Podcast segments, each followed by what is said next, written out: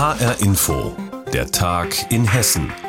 Mit Andreas Heigen, schön, dass Sie dabei sind. Eintracht Frankfurt hat am vergangenen Mittwoch nach 42 Jahren endlich wieder einen Europapokaltitel gewonnen. Die Fans haben eine riesige Party gefeiert, doch die Feierlichkeiten haben in der Kommunalpolitik mittlerweile für schwere Verstimmungen gesorgt. Und dies hat auch mit dem gewonnenen Pokal zu tun. Denn den Pokal hatte am Tag der Siegesfeier im Frankfurter Römer Oberbürgermeister Peter Feldmann, Eintracht-Trainer Oliver Glasner und Mannschaftskapitän Sebastian Rode aus der Hand genommen, was gleichermaßen für reichlich Empörung und Spott gesorgt hat. Und als wäre Peter Feldmann aufgrund des AWO-Skandals nicht sowieso schon stark angezählt, hat er sich auf der Reise nach Sevilla in Form eines sexistischen Spruches noch einen weiteren peinlichen Fehltritt geleistet. Und nun nimmt die Zahl der Rücktrittsforderungen an Feldmann immer weiter zu und das auch innerhalb seiner eigenen Partei der SPD. Einzelheiten von Frank Angermund. Letzte Woche sind in Frankfurt Anspannung und Euphorie vor dem Europapokalfinale der Eintracht gegen die Glasgow Rangers mit Händen zu greifen. Auch Frankfurts Oberbürgermeister Peter Feldmann macht sich im Fanflieger auf den Weg nach Sevilla, die Eintracht anfeuern. Im Flugzeug hält er eine kurze Rede. Also ich habe hier eine Ansage sowohl vom Bodenpersonal als auch hier von den Flugbegleiterinnen die mich hormonell am Anfang erstmal außer Gefecht gesetzt haben. Diese sexistische Bemerkung ist der letzte in einer ganzen Reihe von Fehltritten. Feldmanns Partei reicht es. Die SPD fordert den umgehenden Rücktritt des eigenen Oberbürgermeisters. Frankfurts Kulturdezernentin und SPD-Vize Ina Hartwig sagt, die Zeit der Herrenwitze sei vorbei. Er ist Oberbürgermeister auch des weiblichen Teils der Stadt und insofern ist so eine Bemerkung über anwesende Frauen in einem Flieger, der ansonsten voller Männer ist, nicht hinnehmbar. Oberbürgermeister Feldmann habe ohne Not seine eigene Handlungsfähigkeit eingeschränkt. Zuerst sieht ganz Deutschland bei einer Live-Übertragung im HR-Fernsehen dabei zu, wie Feldmann im Römer dem Eintracht-Spieler Sebastian Rode und Trainer Oliver Glasner den UEFA-Pokal aus den Händen nimmt. Anschließend hält er eine minutenlange Rede, obwohl die Fans auf dem Römerberg seit Stunden in Hitze und Regen auf die Mannschaft warten. Und er soll dafür gesorgt haben, dass nur er und die Spieler den Balkon des Römers betreten dürfen. Er wollte den Glanz des Erfolgs anscheinend für sich alleine. SPD-Vize Kolja Müller. Die Vorgänge rund um den Empfang der Frankfurter Eintracht müssen aufgeklärt werden. Peter Feldmann hat damit erkennbar das Vertrauen der Frankfurterinnen und Frankfurter verloren. Die Würde des Amtes, das Ansehen der Stadt, und die Handlungsfähigkeit des Magistrats erfordern den Rücktritt des Oberbürgermeisters. Oberbürgermeister Feldmann kündigt über einen Sprecher an, dass er sich zeitnah zu der SPD-Forderung äußern wird. Derzeit ist er beim Weltwirtschaftsgipfel in Davos. Doch auch die SPD-Koalitionspartner von FDP und Volt fordern einhellig den sofortigen Rücktritt des OBs. Die Grünen teilen schriftlich mit, dass Peter Feldmanns Verhalten einen neuen Tiefpunkt erreicht habe. Er beschäme Stadt- und Kommunalpolitik. Die Ereignisse der letzten Tage machen machen deutlich, dass Oberbürgermeister Peter Feldmann offenkundig nicht in der Lage ist, sein Amt auszuüben. Für den Fall, dass Peter Feldmann nicht zurücktreten sollte, will die Römer-Koalition darüber beraten, ob sie ein Abwahlverfahren in Gang setzen soll. Dies ist allerdings ein langwieriges Verfahren, das an hohe Hürden geknüpft ist. Doch dem Oberbürgermeister droht noch mehr. Ein Gerichtsverfahren im Rahmen der AWO-Affäre wegen Korruptionsverdacht. Frankfurts Oberbürgermeister Peter Feldmann hat sich Fehltritt nach Fehltritt geleistet und jetzt häufen sich die Rücktrittsforderungen an den OB. Reporter Frank Angermund hat darüber berichtet. Kommen wir zu einem ganz anderen Thema. Egal ob zum Beispiel Straßenbahn, S-Bahn, Bus oder die Züge des Nah- und Regionalverkehrs, einsteigen und losfahren ist angesagt und zwar bundesweit. Das geht mit dem neuen 9-Euro-Ticket der Bahn. Der Verkauf hat begonnen und wie der bei uns anläuft, darüber hat sich Reporter Roman Warschauer am Frankfurter Hauptbahnhof ein Bild gemacht. Lange Schlangen haben sich wegen des offiziellen Verkaufsstarts des 9-Euro-Tickets am Morgen nicht gebildet. Aber ein stetiger Strom an Kunden greift dann doch zu dem günstigen Angebot. Viele sind Pendler und sparen so teils richtig Geld. Ich fahre regelmäßig mit öffentlichen Verkehrsmitteln und im Vergleich zur Wochen- und Monatskarte ist es jetzt einfach günstiger. Also so 200 Euro spare ich da schon im Monat. Ich fahre jeden Tag nach Frankfurt, ich arbeite hier und das ist ganz gut, dass man ein bisschen was spart.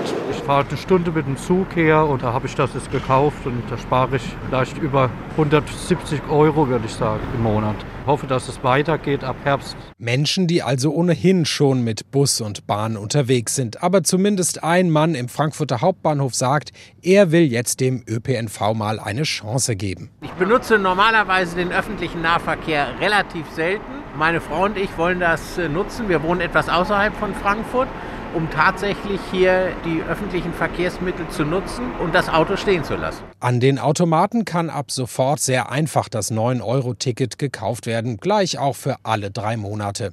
In der App des RMV oder auch des NVV in Nordhessen etwa ist das Ticket aber erst frühestens mit dem offiziellen Start ab dem 1. Juni zu haben.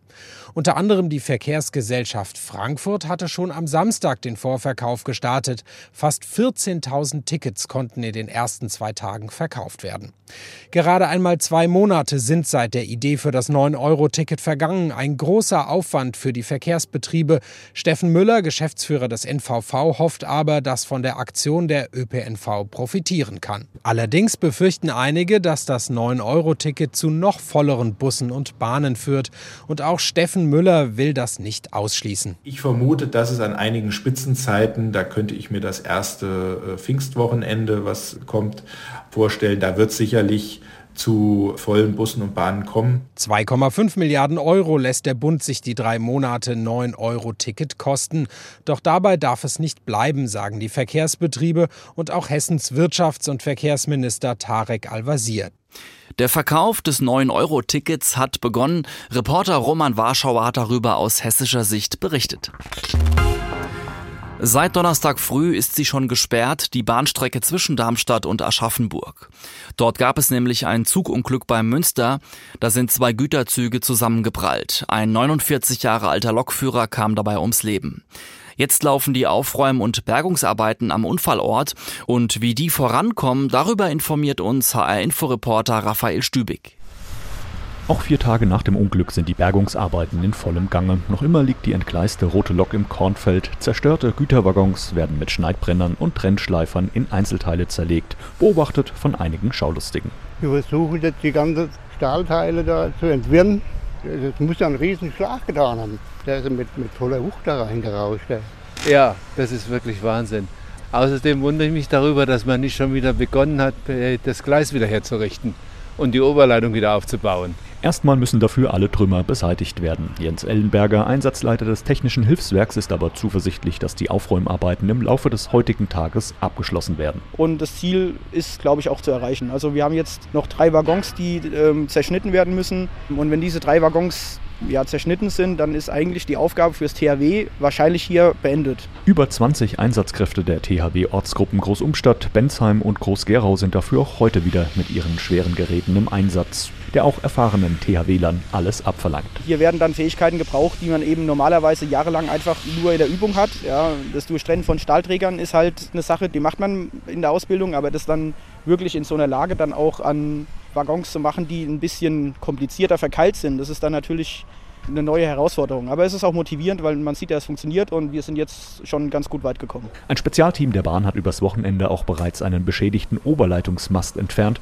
und die Gründung für den neuen Mast vorbereitet, wie eine Sprecherin der Bahn auf HR-Anfrage mitteilt. Das neue Fundament soll heute gegossen werden. Zudem findet eine Baubesprechung statt. Anschließend sind Prognosen zu den Schäden und zur Dauer der Reparaturarbeiten möglich. Wann wieder Züge und vor allem Regionalbahnen zwischen Darmstadt und Aschaffenburg rollen können, ist somit weiterhin unklar. Zur Unglücksursache gibt es auch vier Tage nach dem Zusammenstoß der beiden Güterzüge noch keine näheren Erkenntnisse. Auch das sorgt bei Beobachtern hinter dem rot-weißen Absperrband für viel Gesprächsstoff. Das, das verstehe ich nicht. Das kann ich einfach nicht verstehen. Es gibt so viel Sicherheit. Er ist ja ungebremst in den, in den stehende, stehende oder langsam fahrende Zug geraten. Ich wundere mich nur, dass bisher nicht äh, bekannt wurde oder veröffentlicht wurde, was die Ursache von dem schweren Unfall ist. Laut dem Sprecher der Bundespolizeidirektion in Frankfurt wurden zahlreiche Spuren und Beweise gesichert. Diese müssten jetzt erst alle ausgewertet werden. Die Ermittlungsarbeit werde noch einige Zeit in Anspruch nehmen. Über die Aufräum- und Bergungsarbeiten nach der Zugkollision bei Münster hat Raphael Stübig berichtet. Hoher Besuch in Büdingen. Die weltbekannte Wasseraktivistin Maud Barlow, Trägerin des alternativen Nobelpreises, ist in der Stadt und im Büdinger Wolfgang Ernst Gymnasium zu Gast. Der Anlass, beide, also Stadt und Schule, sind der internationalen Bewegung Blue Community beigetreten. Das Gymnasium sogar als erste Schule weltweit. Die Organisation setzt sich für einen schonenden Umgang mit Trinkwasser ein, sowie für sauberes Trinkwasser als öffentliches Gut. Klaus Pradella berichtet. Mit dem Daumen versuchen. Ja, perfekt. Schüler des Wolfgang-Ernst-Gymnasiums zapfen frisches Wasser aus einem Wasserspender ihrer Cafeteria. Statt jeden Tag schwere Flaschen mitzuschleppen, kann sich jeder hier kostenlos bedienen und lernt dabei den Wert frei verfügbaren Wassers kennen, denn in vielen Ländern der Erde haben Menschen eben keinen freien Zugang zu sauberem Trinkwasser. 2,2 Millionen Menschen sterben jedes Jahr an Krankheiten, die durch unsauberes Wasser verursacht werden.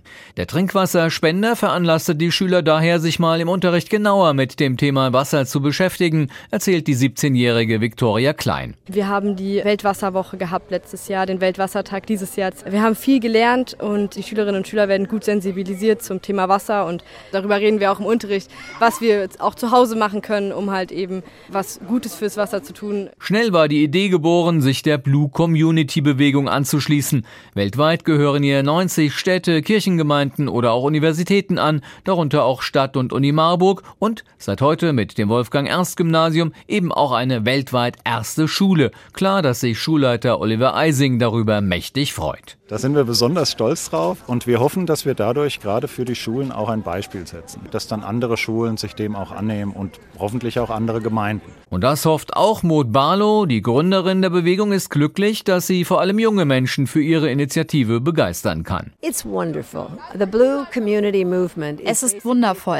Die Bewegung will vor allem Bewusstsein schaffen und wenn junge Menschen in einer Schule Blue Community beitreten, dann lernen sie, aber auch ihre Eltern einen schonenden und bewussten Umgang mit Wasser. Sie denken blau. Blau denken, das gilt auch für die Stadt Büdingen. Sie ist ebenfalls der Bewegung beigetreten und Bürgermeister Benjamin Harris hat sich schon einiges vorgenommen. Zum Beispiel in den Gaststätten Punkte oder Stationen aufbauen, wo Wasser kostenlos zur Verfügung steht. Bei unseren städtischen Feiern auf Mineralwasser verzichten und eine eigene Trinkbar einrichten mit städtischem Leitungswasser und viele kleine Ideen, die wir umsetzen, um überall Akzente setzen zu können. Und auch Schulleiter Eising hat Ideen, wie die Schule das Bewusstsein für sauberes und kostenloses Trinkwasser weiter schärfen kann. Die Weiterführung wäre dann tatsächlich, da überlegen wir noch einen Trinkbrunnen auf dem Schulgelände oder vielleicht sogar ein Stück außerhalb, aber an die Schule angebunden, sodass auch wirklich jeder, nicht nur Schüler und Schülerinnen und Lehrerinnen und Lehrer hier, sondern auch jeder Bürger der Stadt Büdingen oder der, der gerade Durst hat, sich frisches Wasser nehmen kann. Das Bewusstsein für sauberes Trinkwasser schärfen. Um das zu tun, sind die Stadt Büdingen und das Wolfgang Ernst Gymnasium der internationalen Bewegung Blue Community beigetreten. Klaus Pradella hat darüber berichtet. Und das war der Tag in Hessen mit Andreas Heigen. Und weitere News aus Hessen gibt's wie immer auch auf hessenschau.de.